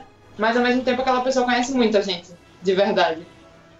E aí eu acho que mostrou muito disso com, com, a, com a Fleabag e a Claire, que tipo, tinha, teve a cena que a Claire aparece com um trance e aí a, a irmã dela sabia exatamente por que era aquilo. E aí mostrou, tipo, várias cenas de que a irmã dela tava é, tendo crises emocionais e se vestindo completamente diferente. Que aquilo era um sinal de que alguma coisa estava errada. Ou que ela estava emocionalmente instável naquele Sim. momento. E aquilo é muito bom, porque é, mostra muito como é essa relação. Que não, é, não tem essa relação perfeita de irmãos. Não necessariamente ela é muito perfeita, é só tipo, é uma relação que tem seus problemas, mas que ainda continua sendo uma amizade muito foda. E, e é incrível, assim, toda a relação com a família dela é meio cagada e Que o que eu gosto de, dessa relação deles, delas, e da família de forma geral, não com o pai, com a madrasta, porque, né, a gente sabe como termina, Sim. Só que é, com a irmã é que, tipo, é tipo uma progressão, sabe? É uma relação que, tipo, tava abalada, ele- elas tinham que fazer coisas juntas para manter o laço, senão ia se distanciar completamente. E com o tempo, elas não precisam ficar forçando coisas, sabe? É como se a vida delas acabasse indo se juntar, porque as duas estavam com problema, uma tinha um relacionamento abusivo, outra era emocionalmente instável já, tinha problemas de luto.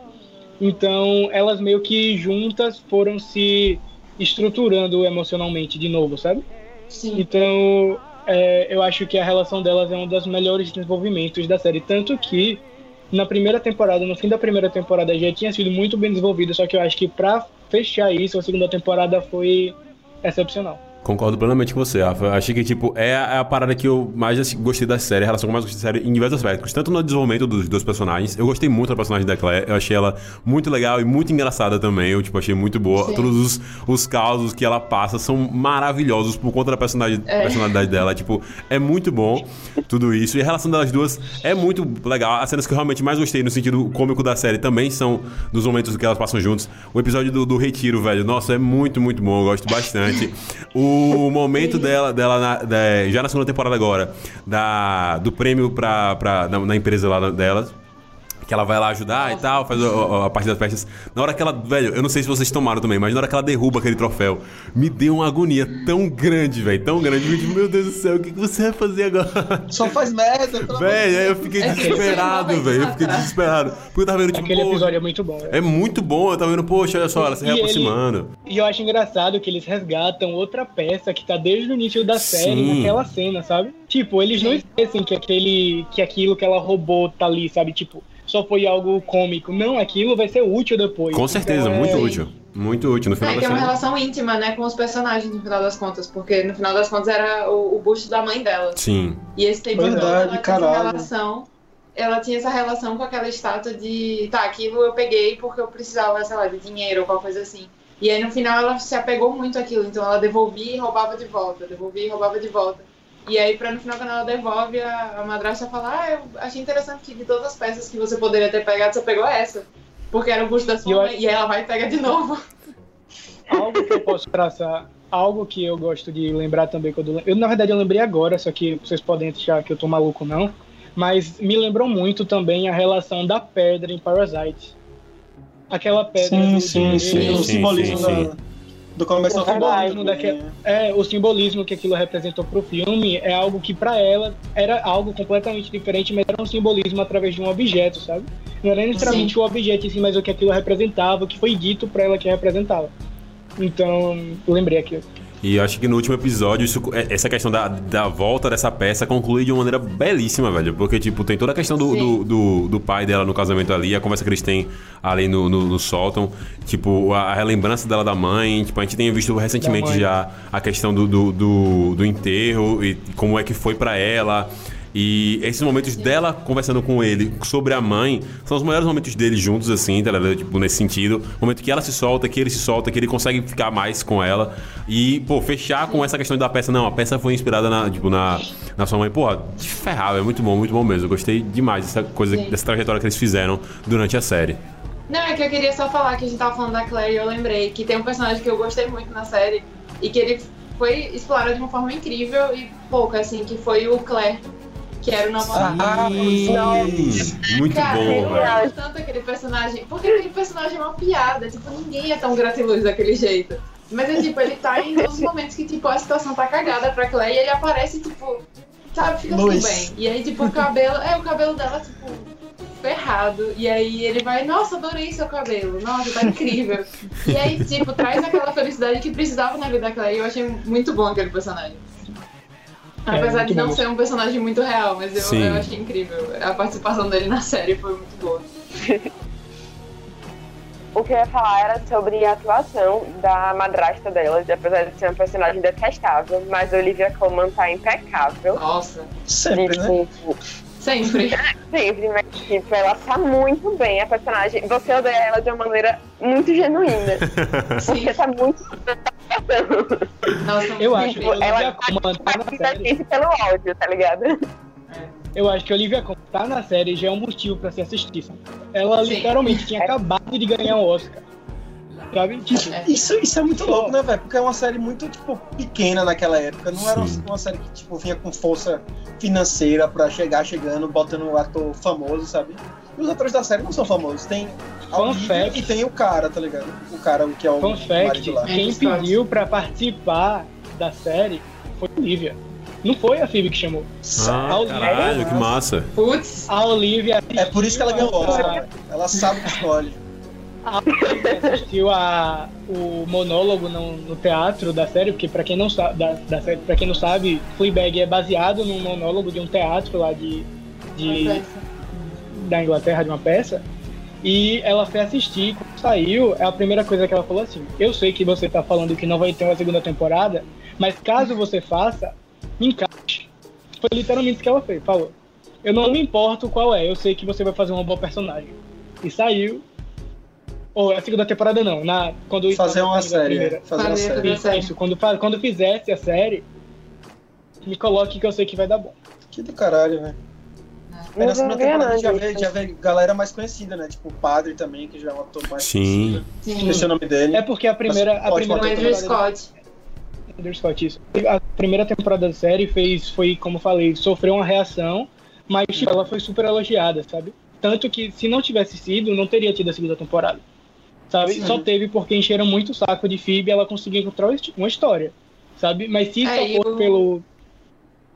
Isso, E o pode falar. padre, né? Que foi escrito pra ele. O, Que foi escrito o, pra O personagem ele. do padre foi escrito pro Andrew Scott. Isso foi muito bom. É a cara Caraca. mesmo, velho. Não tinha como ser outra pessoa ali, velho. Véi, é, é muito perfeito, tá ligado? É- Pô, tinha que ser, tá ligado? Perfeito mesmo. O casting, genial. Não só do padre, mas de todos os outros personagens. Eu acho que o casting Impecável. de, de Fleabag é impecável, velho. Acho que não tem nenhum Uma- uma- que sai assim, tá ligado? Uma atriz que eu gostei muito, que não é. Eu não sei se ela é famosa, eu não lembro muito bem dela em outras produções, que é aquela mulher da empresa da Claire. Quando tem a. que ela ganharia o prêmio. Que ela ganhou Sim, o prêmio sim, sim. e depois tem a relação Sim. dela com o Fleabag no, num bar. Tipo, aquilo ali não precisaria ter. Só que deu uma profundidade na personagem da Fleabag tão grande Sim. que ela só queria alguém pra passar a noite com ela, sabe? Tipo, e ela encontrou aquela mulher que tava emocional, emocionalmente abalada. E a própria personagem da mulher que fala pra ela, olha, eu sei o que você quer, mas eu não posso te dar isso, porque você tem que encontrar essa felicidade sozinha, sabe? Tipo, é algo que não precisaria, mas tipo, que deu uma profundidade muito grande, um desenvolvimento muito grande na Fleabag, sabe? Gostei. É, e todo o monólogo dela sobre, sobre a dor feminina. é- Sim, é muito bom, velho. assim, porque. E, tipo, é uma coisa que ela, ela mesma falou, tipo, ah, eu tô querendo falar isso pra alguém há muito tempo. Que é toda aquela coisa de mulheres têm a dor embutida no, no corpo, que a gente passa por dor de parto e dor de cólica e não sei o quê. E aquilo, quando chega no, na, na menopausa, aquilo tudo acaba. E aí você não é mais uma. é, uma, uma, ma- uma máquina Uma máquina fala. de fazer bebê. É, Exato, Sim. e aí você é só tipo uma pessoa, tipo, nos negócios, e aí ela cita a própria profissão, né? Não, e aquilo é muito bom. louco, porque você olha pra aquilo e você fala, nossa, realmente é, é complicado, porque as pessoas ainda continuam vendo as mulheres que não querem ter filhos como uma coisa, nossa, mas perdeu o sentido da vida, o que, que você tá fazendo? Você não é uma mulher de verdade porque você não quer filhos. E é muito complicado, e ela quebrou um pouco dessa, dessa relação, eu achei muito bacana, assim, porque foi uma coisa muito profunda dela. Não, eu achei muito massa. É, é uma das tretas até da, da, da personagem da Claire, né? Que, tipo, ela tem a irmã dela, ela gosta muito da irmã dela. A irmã dela vai, chega pra ela, fala que o marido dela beijou ela. E a gente, todo mundo, a gente fica pensando, porra, não, ela vai abandonar o cara, porque é uma situação bizarra, sabe? Só que toda a imagem que, que foi criada em torno da mulher, de que a mulher tem que estar casada, que tem que formar uma família, e que tem que estar estruturada naquele esqueminha, tal, tal, tal. Aquilo, tipo, é tão é uma pressão tão forte sobre ela que ela não consegue, sabe? Por mais que ela goste da irmã e por mais que ela acredite na irmã, ela não consegue. E a E série acaba quebra isso no segundo episódio. situação. A série quebra isso no primeiro episódio, depois da, da segunda temporada, né, velho? É porque também o cara É, que ela fala que sabe. escroto, né? Sim, tipo. Não, e a, a Claire fala que sabe, tipo, É. eu sei que você. Que você. que não foi você, mas é que se eu largar ele, o que, que eu vou ser? Tipo, Uhum. você é um fracasso. E aí a, é. a Fleabag olha pro escritório dela e diz, olha o tamanho desse escritório, e tipo, porra, você tem uma carreira foda e não, precisa- você não precisa desse cara, pelo amor de Deus. Com certeza não, não, não desse Você cara. não precisa de nenhum outro cara. É. tá? Você, Sim. se tiver, tem, tá ligado? Se não, não tem, acabou. Pelo amor. Não, velho, mas é, é, é. Você tá falando dessa, desse, dessa, desse diálogo delas, velho, eu, eu não sei se vocês sabem, mas eu não sou mulher. E eu achei porra do caralho. Falei, velho, meu Deus, se eu fosse, eu ficaria doido Você não aqui. falou isso, Eu não. falei, gente, eu não sou mulher, não sei se sabe, eu não sou mulher. E eu, tipo, falei, cara, que foda, velho, isso aqui é muito bom, meu Deus do céu. Gente, que série incrível. É... gente, é, eu queria só perguntar uma coisa. Rafa, você falou que você tinha uma coisa de uma série que você queria falar aqui, comentar. Não sei se era uma série ou se era mais de uma série. O que? De Run? É. Sim, isso. É, pra quem não sabe, Phoebe Waller-Bridge tem outras séries que ela participa tanto como roteirista tanto quanto, quanto produtora. Então, ela tem Crashing, que é outra série que é bem pequena. Ela só teve uma temporada, se eu não me engano. Posso estar enganado. Alguém aqui É, sabe? só uma. Netflix. Só uma. Só uma temporada tem na Netflix, inclusive. Tem Netflix, então, é, ela é muito Tem na. Netflix? Tem. Tem. É, a Malu anotou, que velho. Ela anotou, tá ligado? Não Dica da semana. É, outra série que eu quero falar que todo mundo já deve conhecer, que é Killing Eve, ela é a produtora da série, roteirista da série. Então, a primeira temporada foi toda escrita pela Phoebe Waller-Bridge. Ela foi indicada a um Emmy por essa por, por um episódio da série de Killing Sim. Eve antes dela ser indicada por Fleabag. E agora ela acabou de lançar, tá no segundo episódio, a minissérie de comédia dela da HBO chamada Run, que é incrível. Eu tô gostando demais, eu tava com medo dessa série porque os materiais promocionais não estavam me convencendo muito. Só que, tipo, é um- uma série pequena, se passa em um vagão praticamente, assim, quase a série inteira.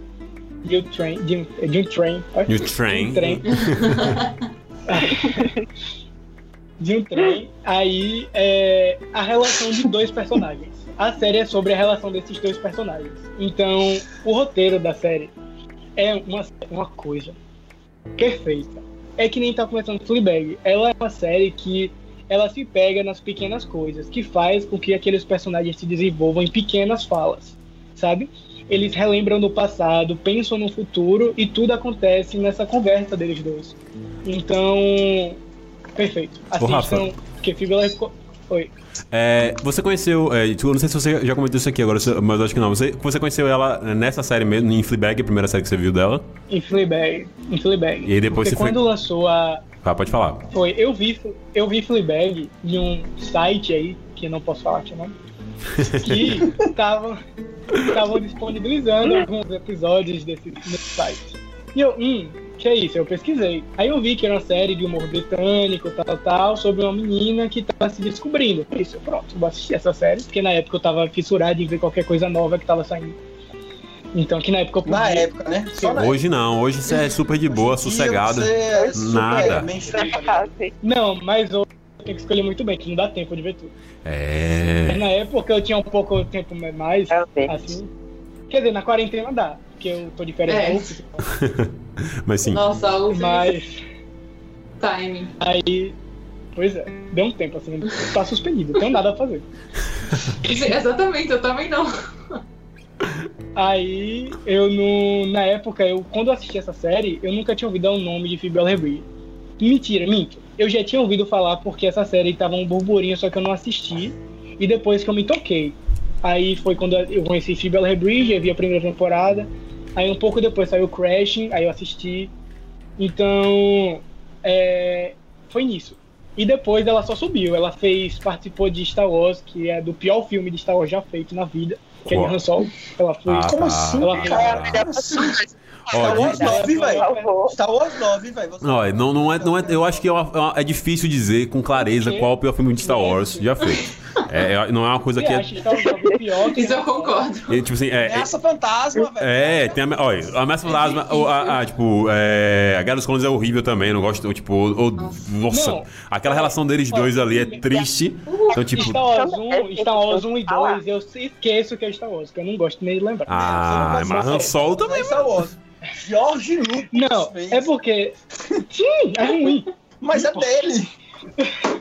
É ruim. Aí, é, em Han Solo ela faz a melhor personagem que me falou, ela fez um robô e ela fez Uhum. o roteiro do novo 007 que ia sair agora e não Isso, saiu. Caralho, que foda. Ela fez o roteiro porque ela falou que o James Bond era um personagem muito machista. E ela queria fazer um roteiro que desse uma outra visão do personagem. E trouxe uma nova 007 junto com ela. Então, é, ela tá mudando muito a TV, sabe? Ela tá mudando o que a gente assiste, ela tá mudando a forma de escrever uma série de TV e os filmes. Então, Phoebe, eu cresci muito com ela, porque eu fui aprendendo muita coisa junto com ela, sabe? Ela foi evoluindo nessa, nessa indústria junto com o que eu ia aprendendo. Então, eu tenho um apego muito forte com ela. E ela é muito nova, né, velho? Tipo, pra conta de coisas que ela faz, tá ligado? Tipo, ela tem 34 anos, tá ligado? Tipo, ela é muito nova. Foi tipo, caraca, velho, tipo, como é que pode tanta coisa? Tipo, você falando, eu só fui. Tipo, é coisa pra cacete que ela faz, tá ligado? Tipo, que eu não, realmente não Pois é, sabia. Marcos, sinta-se mal, sinta-se mal. Sinto, Qualidade, sinto-me mal. também. velho. Como, como Malu?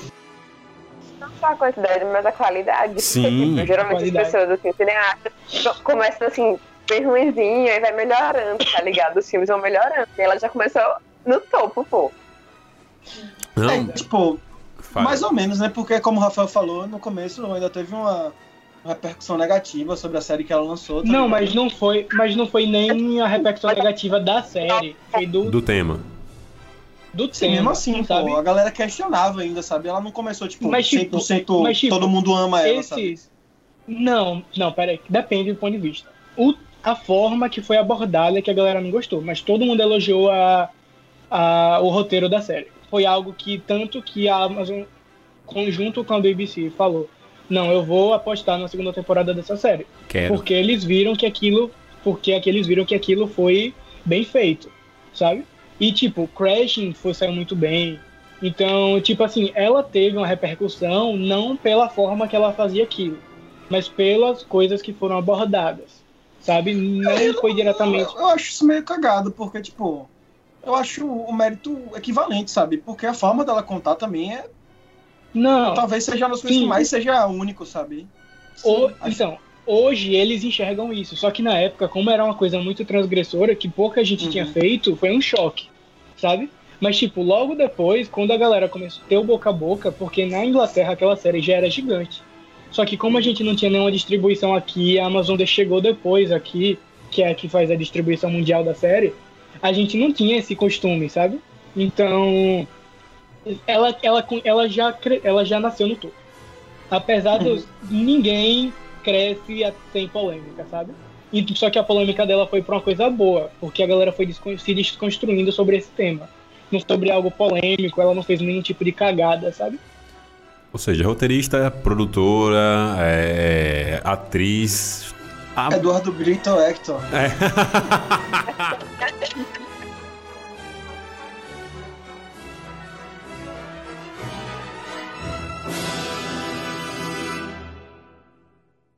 Eu tinha falado sobre os monólogos, tanto da primeira temporada quanto da segunda, nos últimos episódios. Sim, sim, sim, sim, Sim. verdade, verdade. Que eles são monólogos estranhos, eu acho, pra mim, pelo menos, eu olhei o monólogo e falei, tá meio estranho.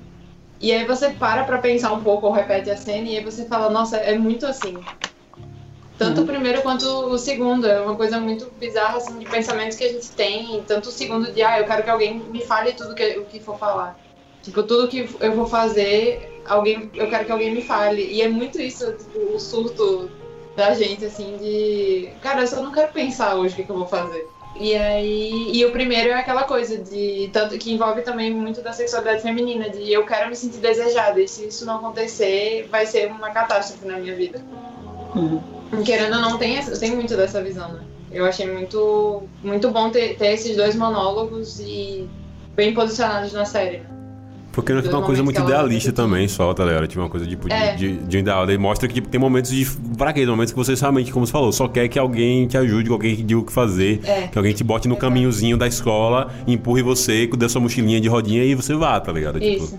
tem muito Exato. disso mesmo. E eu acho isso muito relacionado com toda aquela questão dela, tipo, não se identificar com ela mesma naquele momento e ela ficar vendo a versão ideal dela e tentando Sim. atingir aquilo e, tipo, ela não sabe como e ela continua e as cagadas continuam acontecendo e ela fica cada vez mais distante dela mesma e fala, porra, simplesmente é melhor alguém chegar, me pegar e me empurrar, sabe? Sim. Tipo, é um momento crítico já, sabe? Quando ela tá as emoções da flor da pele, várias coisas acumulando, acumulando, acumulando. Aí ela solta aquele monólogo com o padre e aquela, porra, de novo, quebra de expectativa. Chega o padre naquela posição, ela ajoelhada, caralho, velho.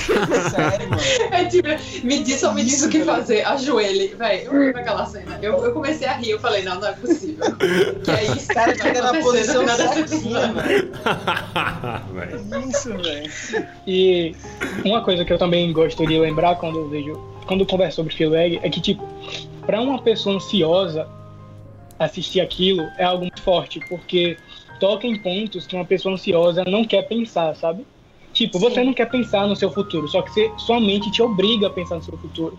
A sociedade te obriga a pensar no seu futuro, sabe? Exato. Você não quer saber como você vai estar no, daqui a 10, 15 anos, só que você é meio que obrigado, porque senão você vai parar no tempo. Sim. Sabe? É. Então, tipo, é, a forma que a ansiedade, o, o- a quase depressão é abordada na série é algo que, tipo, não é escrachado, não é jogado pra você.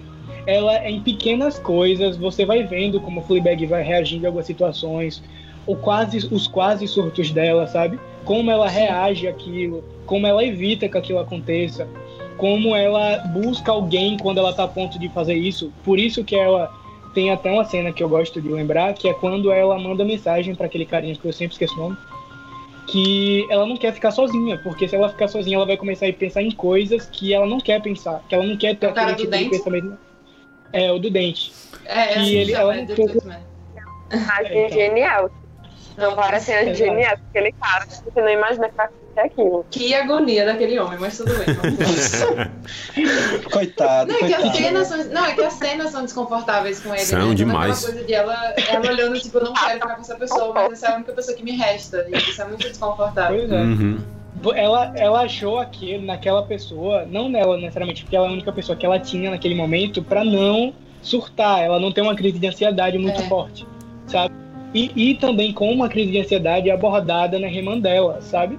Por causa do relacionamento abusivo e tal.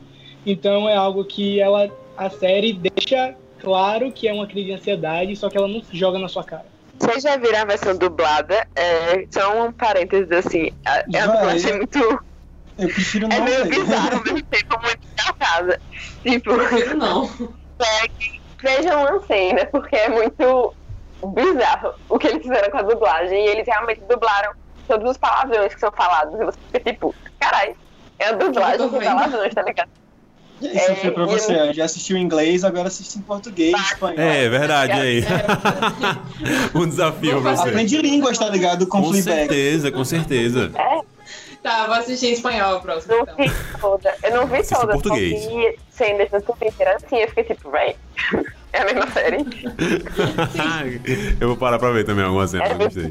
Gente, eu quero saber se vocês têm considerações finais sobre a série. Eu quero saber o que, que vocês acharam, assim, no final. Qual é, qual é o sentimento final de vocês quando acabou ali a segunda temporada? O que, que vocês sentiram? Vou perguntar Chorei para muito. cada um. Chorou. É isso, eu só chorei. Sofia só chorou. Oh, meu Eu- eu- Deus. Maluzinha, você chorou também? Chorei.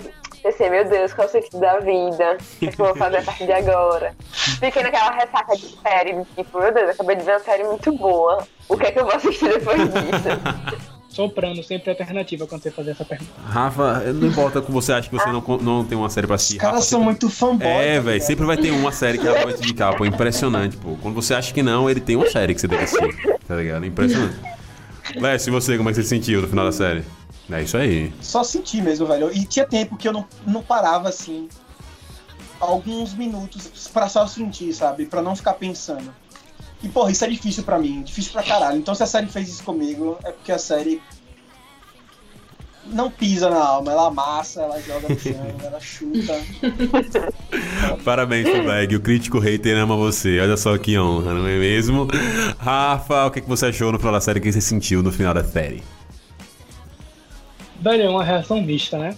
Porque você tá acabado depois daquela conversa final, sabe? Você tá acabado quando ela fala que a gente não vai seguir ela.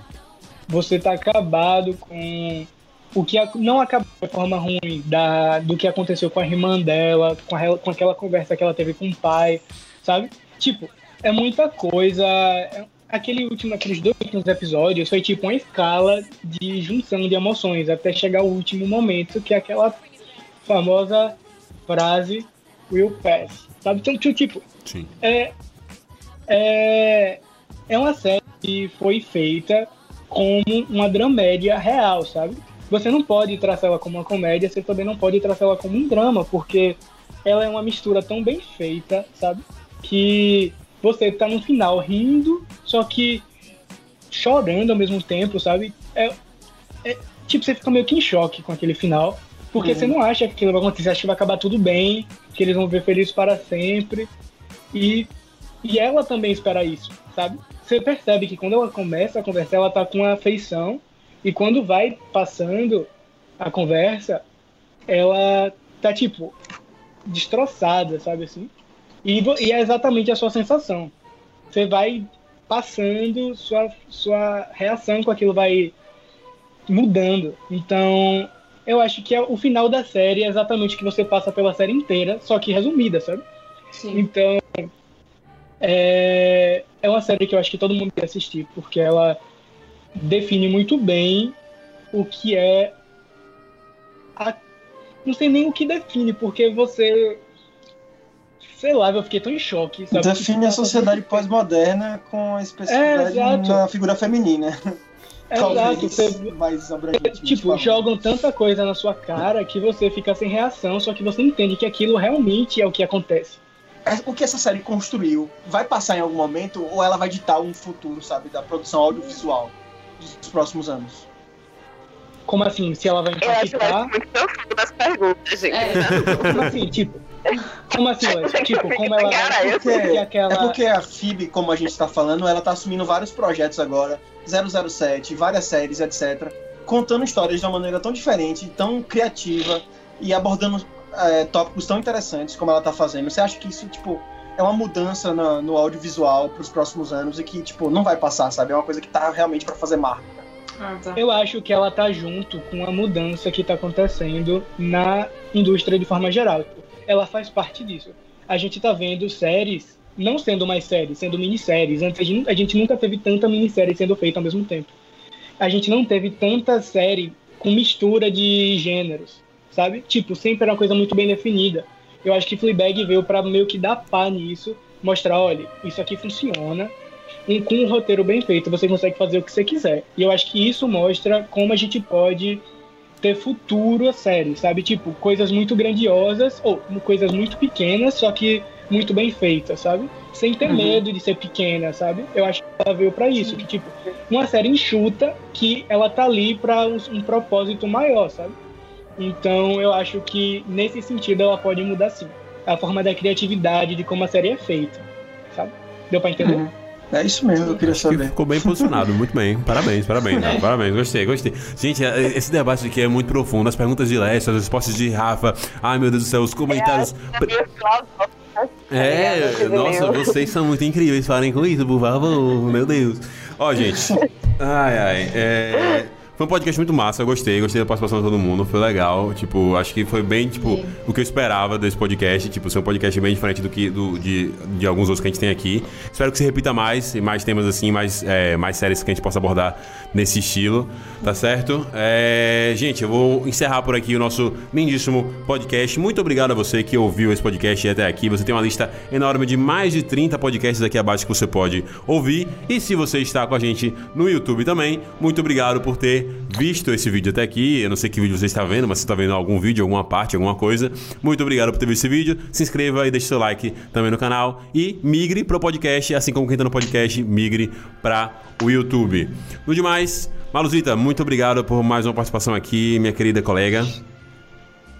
Obrigada, Marcos. Estarei aqui mais vezes no futuro. E parabéns pela indicação aí da série maravilhosa. Estamos finalmente pontuando ela aqui no podcast. É uma homenagem ao próprio podcast isso aqui também. Rafa, muito obrigado também pela sua participação, meu querido. É, você também que indicou aqui nas suas participações nessa série, valeu mesmo. Eu que agradeço, amigo. E eu vou te cobrar uma coisa. Eu quero um podcast sobre como a HBO mudou a TV. Só isso. eu quero. Ô, gente, bora? Bo- bora? Só, por, só porque eu falei da- das Bora. mudanças. O cara É, já. Bora, bora. A gente, É aí. Fechou. a gente vai fazer um semana que vem que é sobre cinema versus streaming. Eu não posso. Eu, não- eu, eu falei assim, vamos participar. Eu não posso porque já tá com os membros desse podcast fechados. E tal. E a gente tá Não tentando de me limitar um número por, causa, por conta dos vídeos agora. Mas vamos fazer um podcast sobre cinema sim. Gostei, gostei. Eu, eu sempre topo fazer temas diferentes e legais de podcast. Por mim, acho top. Fechou. Cobrar, pode cobrar, pode ficar cobrando. É, Sofia, muito obrigado pela sua primeira participação aqui no, no, no Trocast. Espero que você volte com outros temas e tal. A gente vai seguir Com convidando você. certeza. Nossa, eu gostei muito. Obrigada. Nada, de nada. A gente gostou muito da sua participação, foi bem legal, curti bastante. Está aberta a porta. E Lécio Moraes, meu querido, príncipe hater, é, muito obrigado por estar aqui mais uma vez com seus comentários profundos e lindíssimos. Véi, véi, muito obrigado, Marcão, véi. Foi muito massa, tá ligado? Eu gostei muito do podcast e tal. Agradecer a Sofia, porque aceitou meu convite. Muita gente boa, Sofia, né, véi? Sei lá, ok. Papo legal, papo da hora, velho. É isso, velho. Tamo junto. Um abraço. Escutem minha música. Escutem, escutem minha, música aí, entendeu? Balbo brindo.